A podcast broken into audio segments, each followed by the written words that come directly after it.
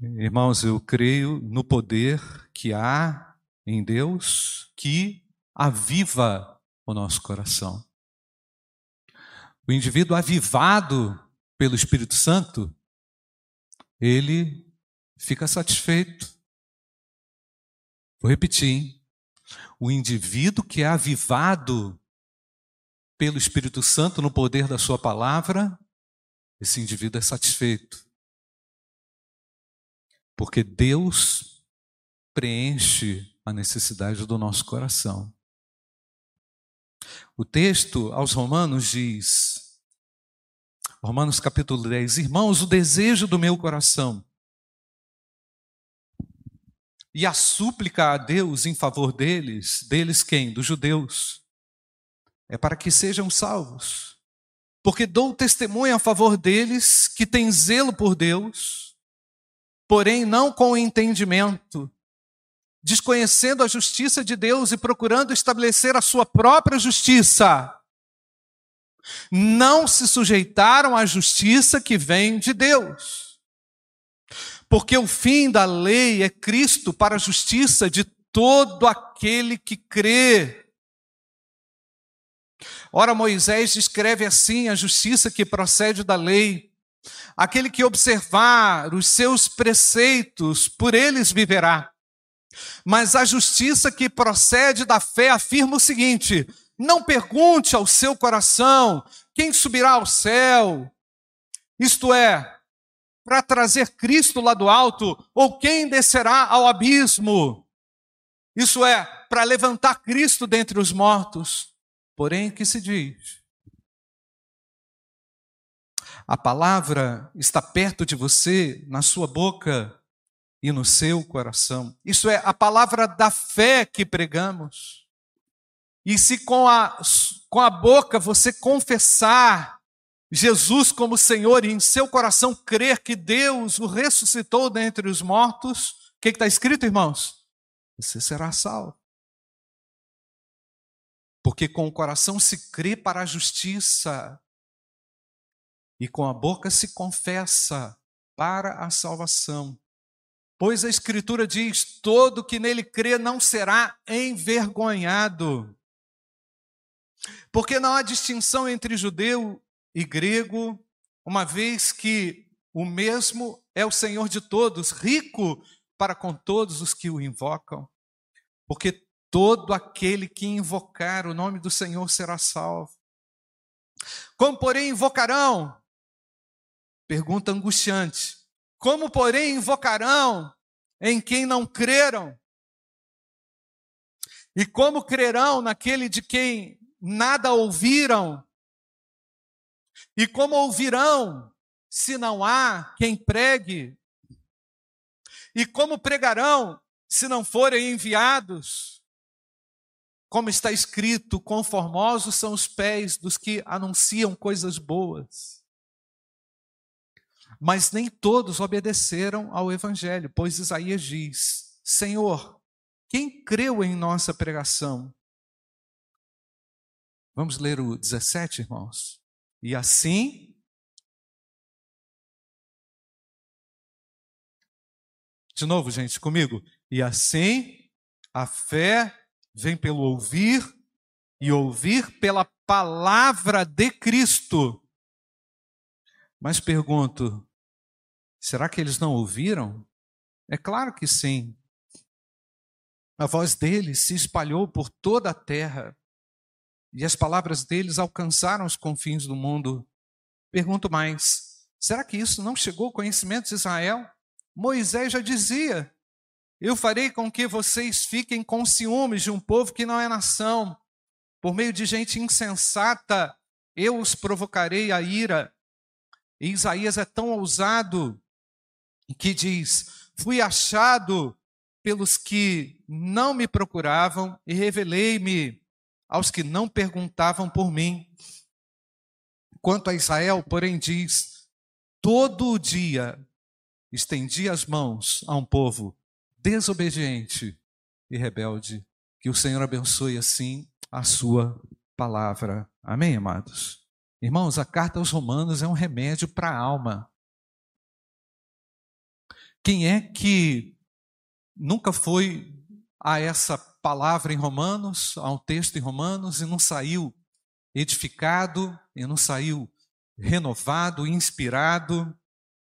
Nela, nessa carta aos Romanos, nós encontramos muitos elementos aqui para consolidação da nossa fé, da teologia também bíblica. Ela foi escrita aos crentes em Roma, a gente já sabe disso, e lá haviam romanos e haviam também ex-judeus que haviam saído do judaísmo e, e criam em Jesus. Então o apóstolo Paulo teve que tratar uma série de elementos assim fundamentais, essenciais para a boa convivência. É lógico, apresentando a eles também os devidos limites para que eles pudessem viver a vida cristã de uma maneira correta, justa, sensata, de uma forma piedosa também. Então, nós temos temas lá como a justificação, tanto para os gentios como para os judeus.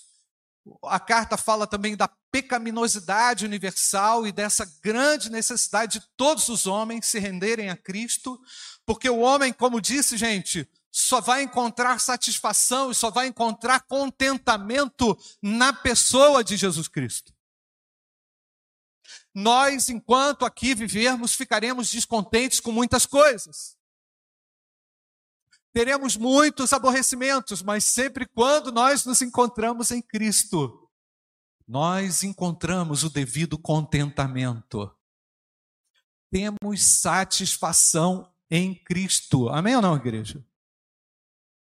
Me parece que essa mensagem ela foi tirada da centralidade do foco aí dos evangélicos.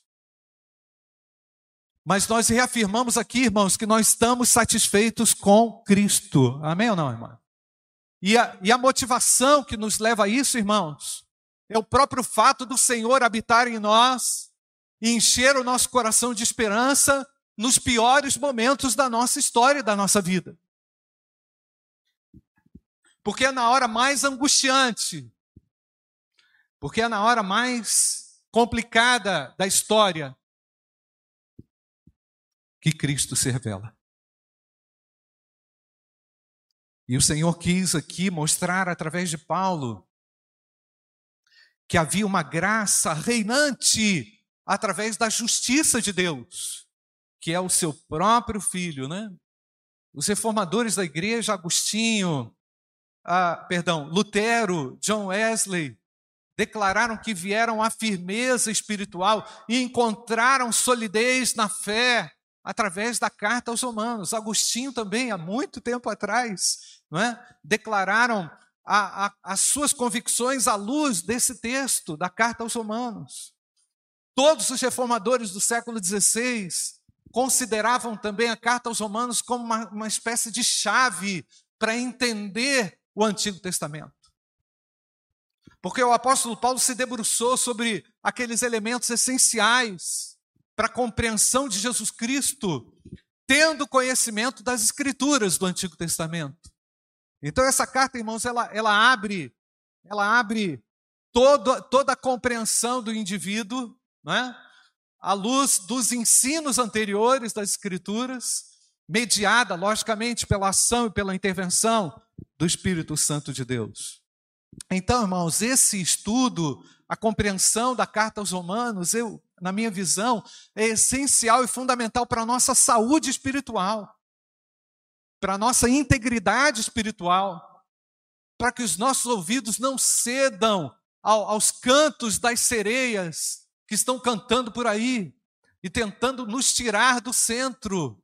Nada pode nos tirar do centro do Evangelho, irmãos.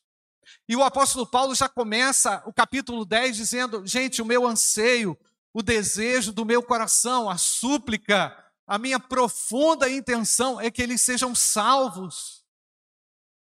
Eles quem? Os judeus. Aí, gente, nós também temos que nos perguntar: onde é que foi parar o anseio da igreja?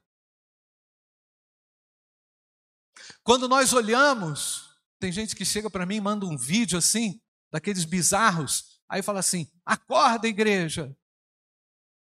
Meu irmão, fico revoltado com esse negócio, porque A igreja que dorme é aquela igreja que não consegue enxergar a miséria espiritual do outro. Verdade ou não, irmãos? A igreja que está dormindo é aquela que não evangeliza, não anuncia Jesus, não anuncia que há salvação em Jesus. Essa é a igreja que está dormindo. E nós não estamos no limbo, não. Nós estamos em marcha. Amém ou não, queridos? Nós temos uma, uma militância e ela é espiritual. E enquanto a igreja estiver disposta a clamar, a interceder, a se empenhar em favor do perdido, isso significa que ela está viva, porque o nosso Deus é vivo e quer salvar e é poderoso para salvar. Amém ou não, queridos? Então, essa carta, irmãos, quando você lê a carta aos Romanos, você entende qual é o propósito de Deus na vida do crente. Hoje, hoje ainda, ela fala sobre pecado, fala sobre lei, sobre julgamento, sobre destino humano, sobre fé, sobre obras, sobre graça, justificação, santificação, eleição, plano da salvação, obra do Espírito Santo o papel, o lugar dos judeus e dos gentios nos propósitos de Deus. Fala sobre a filosofia da igreja, a história do mundo, significado da mensagem do Antigo Testamento, os deveres da cidadania cristã, os princípios de retidão, de moralidade, de vida, tudo isso eu encontro em Romanos. Então, meu amado, eu quero desafiar você a retornar, voltar os seus olhos para essa carta, mas com o desejo de ser completo, pois em Cristo podemos ser completos. Em Cristo podemos satisfazer os anseios do nosso coração. E mais, para os mais revoltados, a carta aos Romanos aplaca a ira faz com que você realmente entenda quem é Deus no contexto da sua existência. Mas o apóstolo Paulo fala que os judeus têm um zelo por Deus, são zelosos por Deus, mas falta entendimento, falta algo. É como se eles estivessem tão perto e ao mesmo tempo tão longe eles estão tão próximos dessa revelação, mas ao mesmo tempo falta uma compreensão que eu diria, posso dizer com toda certeza, que só o Espírito Santo é capaz de trazer. Então, entendimento espiritual é assim, irmãos. Você não adquire isso assim, lendo, lendo, lendo. Você adquire lendo, buscando a Deus, orando, pois o entendimento é um elemento profundo, profundo na alma do espírito do indivíduo. Ele só vai compreender a escritura, vai só vai compreender a verdade à medida em que ele busca, que ele se empenha e que Deus o reconhece como um legítimo buscador ou, ou um verdadeiro insistente ah, caçador do próprio Deus. E nós precisamos dele. Precisamos conhecer a Cristo. Precisamos crescer no nosso conhecimento de quem é Jesus e o que ele é capaz de fazer na história, nos piores momentos, como disse. Então, irmãos, há algo aqui misterioso que o apóstolo Paulo fala, porque eles conheceram tudo, mas, mas não conseguiram compreender essencialmente quem era Cristo e o que ele poderia fazer. Então, irmãos, entendimento espiritual é a chave também que o Senhor tem nas suas próprias mãos para nos fazer compreendê-lo, fazer compreender quem ele é e qual é o plano dele para as nossas vidas, qual atitude devemos uh, ter em face às crises e as lutas do dia a dia. Então, irmãos, os judeus passaram a crer como? Segundo a sua maneira. A partir da manifestação de Cristo, os judeus ficaram reféns da crença deles, da maneira deles. Houve um limite aqui estabelecido, é isso que o apóstolo Paulo está querendo dizer. Se não compreenderem a Cristo, não tem a salvação aquele conhecimento que era realizado a respeito da, da, da lei não teria mais validade.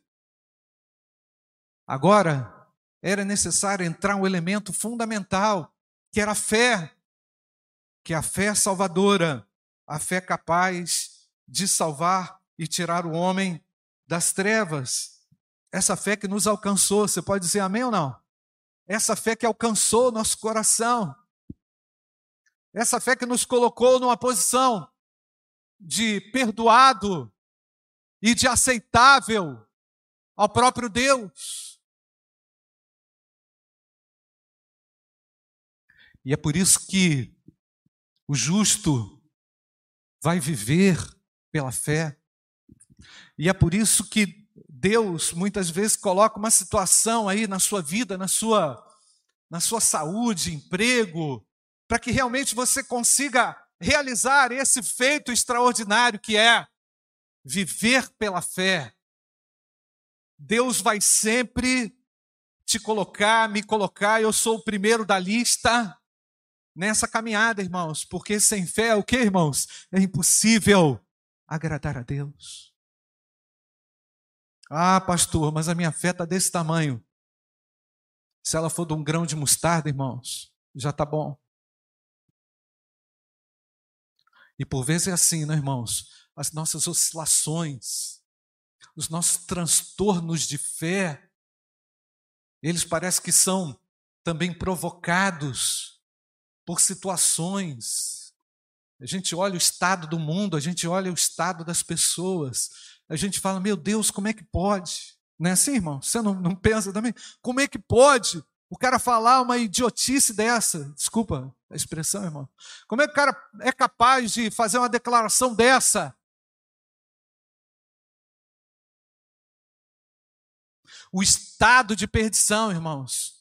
E essa centralidade excessiva do homem que quer vencer e que quer prevalecer. Onde está Deus? Onde está Deus? Irmãos, vivemos dias difíceis, mas quando a gente lê a Bíblia, quando a gente compreende a Escritura, quando o Espírito Santo abre o nosso entendimento, nós nos alegramos. Amém ou não, queridos? A alegria toma conta porque sabemos que estamos nas mãos do Eterno e que fará justiça e que vai dar fim a todas as coisas. Amém ou não, irmãos? Ah, pastor, o fim está chegando. Pode ser, mas se não for, meu irmão, nós estamos aqui para anunciar Jesus. Mas vivemos dias difíceis. Então, qual o sentido disso aqui, irmãos? dessa primeira colocação que o, apóstolo Paulo faz. Tem muita gente vivendo orgulhosamente aí a sua, a sua crendice e que se distanciou também da fé. Tem muita gente que diz que tem zelo por Deus, que, que é zeloso pelas coisas de Deus, mas ignora Cristo, ignora a essência que é Jesus, a centralidade da nossa vida é o Senhor Jesus Cristo. Você pode dar um glória a Deus ou na igreja? É Jesus Cristo na nossa vida, em nós, através de nós. Deixa o Espírito se manifestar. Deixa o Senhor te conduzir. Se renda a Ele. Há muitas pessoas extremamente zelosas, irmãos. E esse zelo, a gente pode dizer até, o apóstolo Paulo foi até um pouco suave, não é? Mas esse zelo é um legalismo, né, irmãos? São extremamente legalistas e não perdoam. São pessoas que se fecham, são pessoas que abraçam causas, outras causas. Por quê? Porque a fé é legalista. O indivíduo ainda não conseguiu compreender quem é Jesus. O apóstolo Paulo falava, irmãos, de propriedade, porque ele entendeu quem era Cristo. E quando você conhece a Cristo, você dá um salto de maturidade.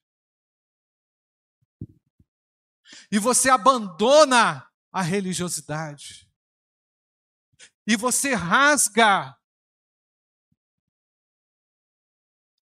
todo aspecto legalista da sua vida. Porque, irmãos, quando nós nos encontramos com Cristo, primeiramente nós ficamos envergonhados. Não é verdade, irmãos? Da forma como nós éramos, como nós vivemos, das nossas reações. Quando você tem um encontro com Cristo, A sua essência é arrependimento, é confissão, é renúncia. E a igreja precisa viver esse Cristo, pois ele está vivo.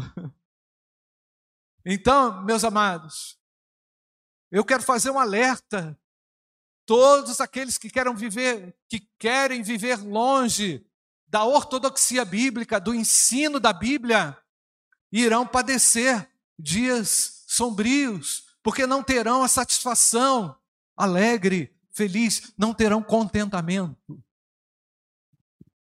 E o contentamento já foi definido pelo próprio Deus, porque ele nos abriu o entendimento para conhecê-lo.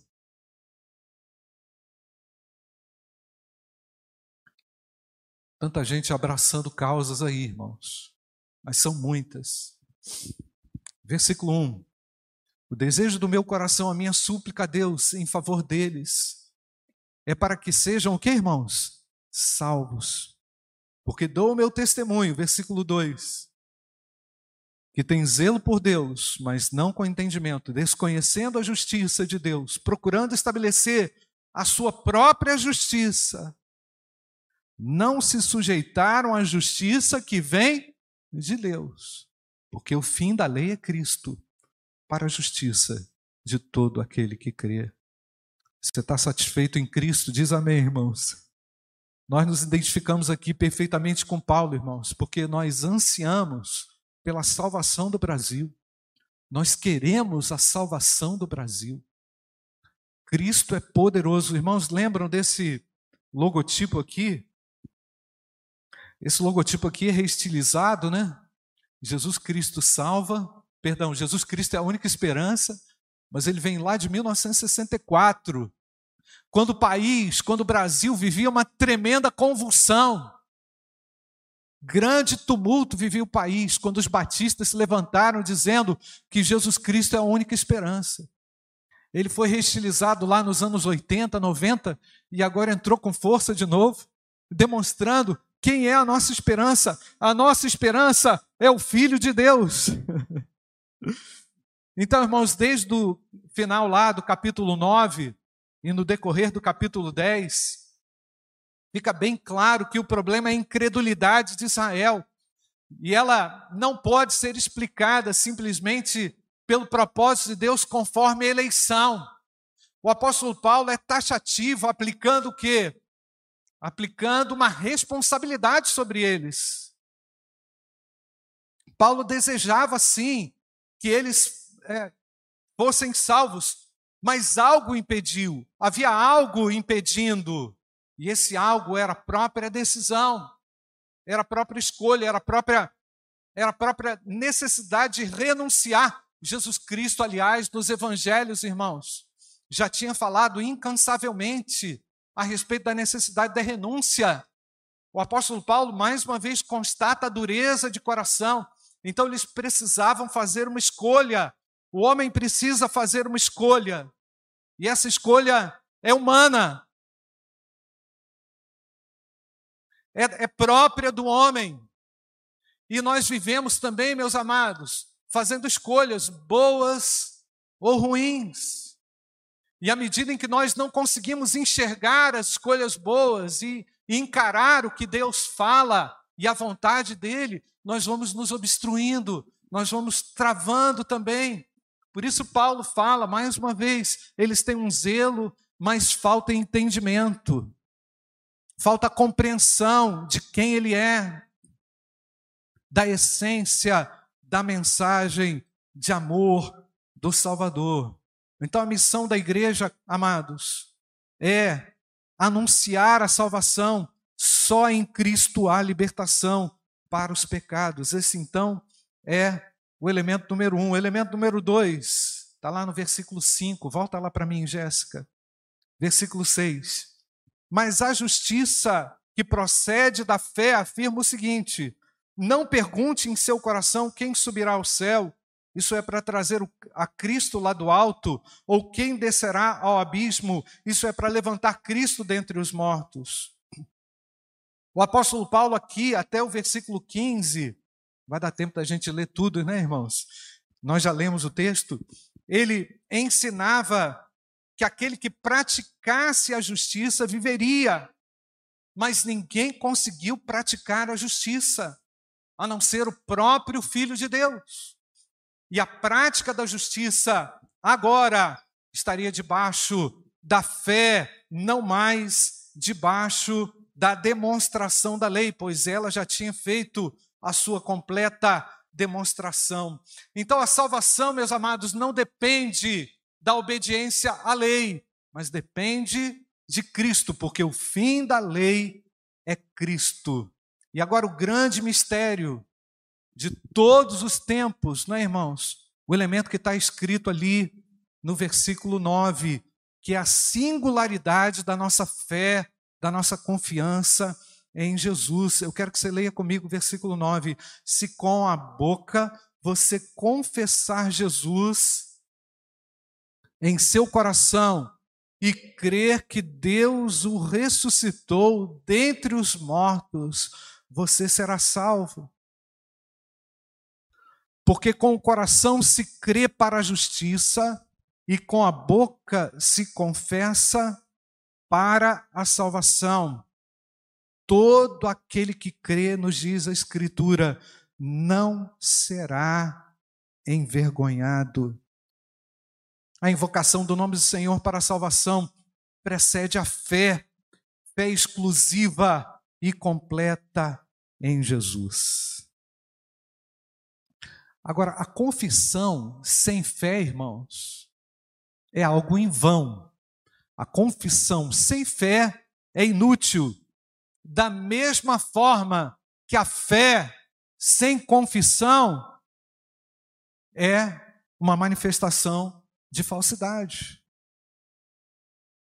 A confissão que fazemos a respeito do Filho de Deus, ela é proveniente da fé que nasce através de uma experiência com o próprio Senhor. Por isso, irmãos, que a experiência da salvação é única, é singular. Mesmo que o indivíduo, quando confessa Cristo pela fé, não compreenda toda a implicação do que é viver pela fé, ela é uma experiência singular, marcante, renovadora, encantadora. E a fé e a salvação, irmãos, é o tema central da nossa igreja, da nossa mensagem. Quando o apóstolo Paulo afirma lá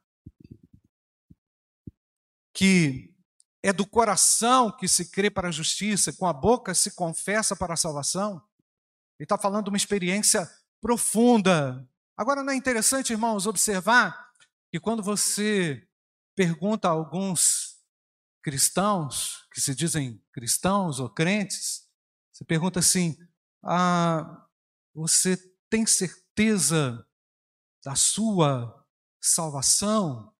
O indivíduo fala assim: Ah, pastor, eu espero que sim, né?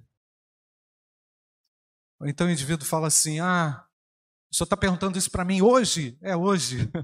É hoje, é agora. Ah, agora, pastor, no momento que eu estou vivendo, eu não sei. E eu quero dizer a você, amado, aquele que foi salvo, foi realmente salvo.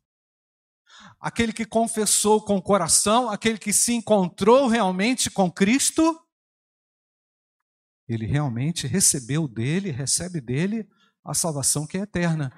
Agora, o indivíduo quando se afasta de Deus, ou quando ele, salvo, porventura, dá uma escorregada, todas as coisas ficam confusas na cabeça e no coração dele.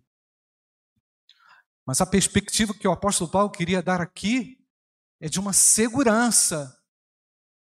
Somos salvos. Você crê nisso ou não, irmãos? Porque nos libertamos da nossa própria forma de crer porque nos livramos dos nossos conceitos religiosos vazios, inúteis, porque nos livramos da do legalismo religioso. Porque tivemos um encontro pessoal com Jesus e queremos também que as pessoas encontrem a Cristo. Irmãos, eu tenho uma grande expectativa que nesse nessa nossa campanha que nós vamos em breve começar de missões nacionais, a gente levante ainda mais vocacionados para a obra de Deus aqui na igreja. Eu tenho uma grande expectativa desse movimento de Deus contagiar jovens, adolescentes, adultos, para serem efetivos ainda mais na obra de evangelização do Brasil. Porque porque a gente está percebendo, irmãos, que a seara não é só grande, ela, ela está gritando e ela precisa de mais obreiros. Vamos orar por mais obreiros, amém? Ou não, irmãos? Vamos levantar mais obreiros, dispostos a servir a Deus, com integridade. Vamos buscar em Deus esse mesmo anseio que o apóstolo Paulo teve de se empenhar pela salvação dos nossos amigos, dos nossos parentes, dos nossos vizinhos, por mais impossível que isso seja, o nosso Deus é capaz de transformar. Porque, irmãos, e esse é o terceiro tema aqui, porque a fé vem pelo ouvir. Quem é salvo então? Se não é pela lei, como é que é, pastor? A fé cresce somente quando a palavra viva de Deus é pregada. E essa palavra precisa ser anunciada ainda hoje. O apóstolo Paulo diz lá no texto que eles tiveram conhecimento de Deus. Certamente o apóstolo Paulo está falando da própria lei, mas está falando também da revelação natural, da natureza, conforme o, o Salmo 19 anuncia, conforme Romanos capítulo 1 também diz que eles são indisculpáveis. Por quê? Porque já tinham a própria revelação da natureza e do, do, do próprio oráculo de Deus, mas não tiveram o entendimento, não tiveram compreensão. Mas agora o apóstolo Paulo fala como é que a fé é trazida à tona, não é, irmãos? Vamos ler lá o versículo 16, se não me engano é 16. Vamos recapitular, versículo 16. Mas nem todos obedeceram ao evangelho, pois Isaías diz: Senhor, quem creu em nossa pregação? E assim, versículo 17, vamos ler, irmãos. E assim a fé vem pelo ouvir, e o ouvir pela palavra de Cristo. Paulo está falando de uma revelação, pode voltar lá, Jéssica. Paulo fala de uma, de uma revelação de Deus, de uma iluminação de Deus ao coração do homem, que parte, que surge a partir da fé, mediante a pregação. E depois ele pergunta, angustiado: mas como eles vão ouvir se não há quem pregue? Como, porém, invocarão, no versículo 14 anterior, como invocarão em quem não creram e como crerão naquele em quem nada ouviram? E como ouvirão se não há quem pregue? Fica claro aqui, irmãos, que a igreja precisa de anunciadores, que a igreja de Cristo é feita de testemunhas vivas que vão anunciar a palavra viva de Deus. Queria que você fechasse seus olhos e olhasse aí para a condição do seu coração. Pastor, estou muito apoiado em algumas crendices. Eu estou, talvez, vivendo um momento de esfriamento espiritual. Eu estou aqui, mas só Deus sabe como que eu estou aqui. Eu já tive uma experiência real com a salvação, eu sei que isso é verdade ou foi verdade, não é, na minha vida, mas eu estou passando por um período de dureza de coração. Meu coração se fechou, não sei o que aconteceu. Eu sei que a salvação é pessoal, eu já tive experiência pela fé. Eu já fiquei livre do legalismo, eu já fiquei livre de tantas coisas. Mas agora eu preciso me colocar à disposição de Deus para anunciar. Eu preciso ser ousado na minha comunicação. Eu preciso ser claro na minha comunicação. O que as pessoas precisam é do Evangelho. Elas precisam encontrar-se com a fé salvadora, com Cristo que salva e que liberta. Eu preciso sair daqui, irmãos. Nós precisamos sair daqui com o nosso coração trabalhado, amaciado pelo Espírito Santo, em contentamento, em graça, para que esse tema central da mensagem do Evangelho, que é a comunicação de Jesus, seja uma realidade, seja uma verdade. Você não está preocupado com alguém que está perdido aí, meu amado? Você não está vendo esse, esse amigo seu descer a ladeira, despencando aí? Você não está conseguindo enxergar a realidade espiritual? Você não pode ser light, você precisa falar a verdade, meu irmão. Você precisa comunicar de uma maneira amorosa o Evangelho, voltar a fazer um discipulado, voltar a ter um alvo de oração, uma meta de oração, por um amigo que está perdido, que está longe da graça, convidar o seu amigo para vir à igreja. Nós precisamos revolucionar a terra, sabe como, irmãos? Com o evangelho do Senhor, amém ou não, queridos? Com a palavra viva do Senhor. Se você entrou aqui, talvez com seu coração esfriado, esvaziado de sentido, talvez você esteja realmente passando por um momento aí de congelamento. Pastor, eu preciso desse impulso de Deus na minha vida. Eu preciso dessa visão de Deus na minha vida, porque eu já te vi mas eu quero te ver na vida dos meus amigos.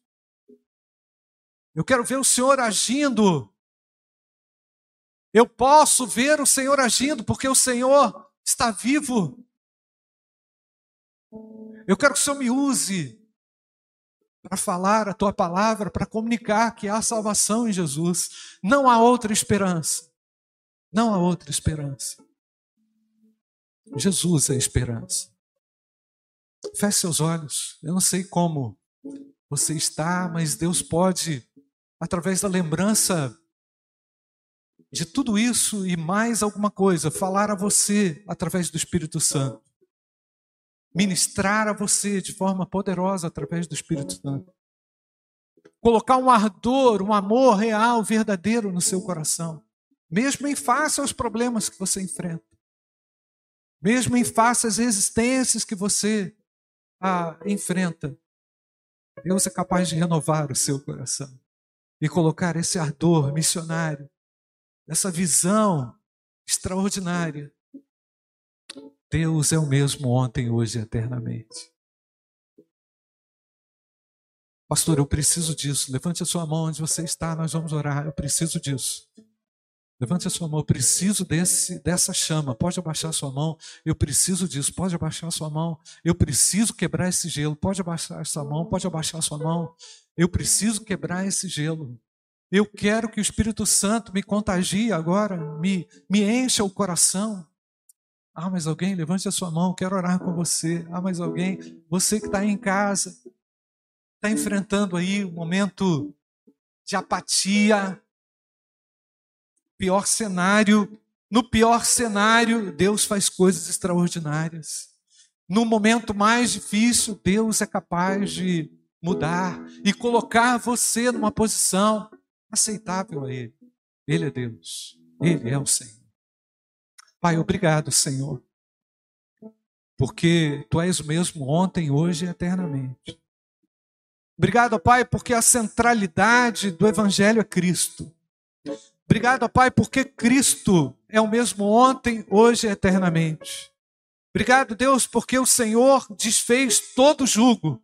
O Senhor quebrou toda a resistência e continua fazendo isso para que muitos enxerguem a Ti, para que muitos vejam a Ti. Pai, vem usar a Tua igreja de forma poderosa e revolucionária nesse tempo. Desperta ainda mais obreiros para a Tua seara, Pai. Permita, Senhor, que vejamos aquele amor desmedido, aquele amor de entrega, aquele amor de, de confissão legítima e essencial de que Tu és o Senhor Eu te peço, Pai, para que a tua igreja volte à essência do primeiro amor. Eu te peço, Pai, para que nós, motivados por esse amor, façamos a tua obra, Pai. Desfaz toda a resistência, tira toda a apatia espiritual, renova o teu povo, Senhor.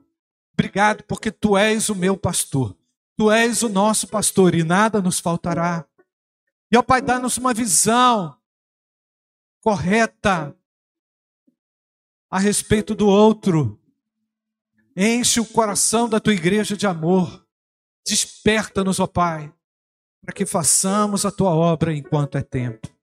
Muito obrigado, Deus, pela salvação que nós recebemos do Senhor. Nós te exaltamos por isso, Pai. E aquele que, porventura, ainda não tem essa convicção, que possa fazer prova do Senhor ainda hoje e receber do Senhor a salvação eterna. Ó oh, Pai, obrigado por esse momento e pela tua palavra. Nós oramos em nome de Jesus. Amém.